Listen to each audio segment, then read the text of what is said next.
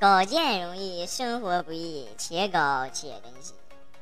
大家好，我是马少，咱们马上开搞。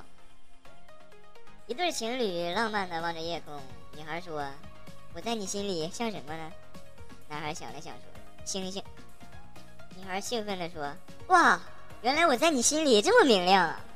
男孩说：“不，这多一个少一个都无所谓。”兄弟，你这坟头草现在长多高了？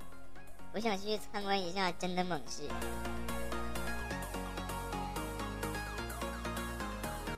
跟朋友聚餐，一朋友说：“你想不想体验一把当大官的感觉？”我想了想说：“哎呀，那当然想啊！那好，让你体验一把。好啊好啊，怎么体验啊？爱卿，给朕沏壶茶。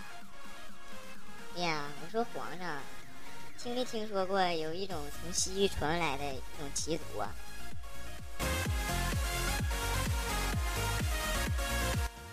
一次和哥们儿去吃宵夜，一般都是我付账，于是这次学精了，故意不带钱包。吃完饭我说：“哎呀，没带钱包哈，你说这可咋办？”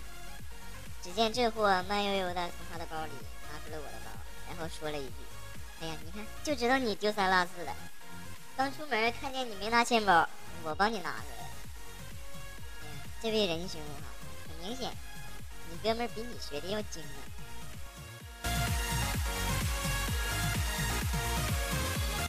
老婆瘦了二十斤后大哭，我好奇的问道：“你说你哭什么呀？瘦下来多好。”老婆哭得更伤心，说：“早知道我瘦下来这么好看哈，我就不嫁给你了。”，所以说呀，抓住另一半的心，首先要抓住另一半的嘴，这点真的很重要。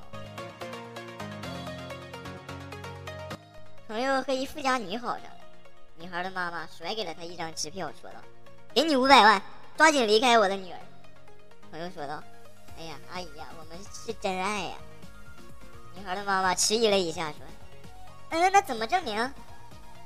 再加五百万，再加五百万。”哎呀，突然觉得学到了新的一种挣钱的方法，哎呀，好开心呐！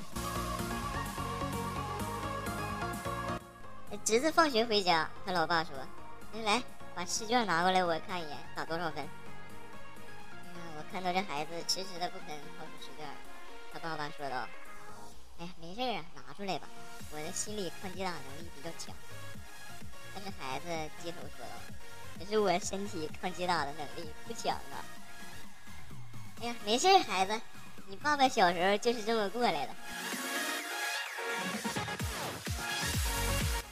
老公对老婆说：“看我多体贴哈，每次做完饭都不忘记锅里留一点给你。”老婆一个嘴巴子呼过来，说：“这就是你不刷锅的理由吗？啊？其实吧，留一点还是可以做一些粥，对吧？不要浪费，对不对？”